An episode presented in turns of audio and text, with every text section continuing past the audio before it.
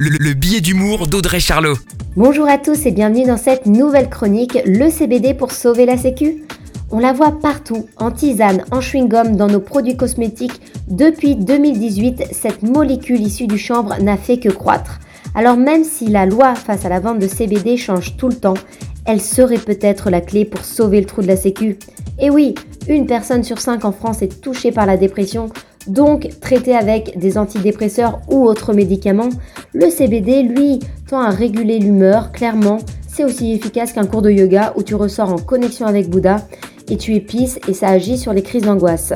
Ah oui, et pour tous les insomniaques qui ont déjà testé Petit Bambou, Compter les moutons ou d'autres médocs, la conso de CBD permet de se détendre musculairement et favorise l'endormissement.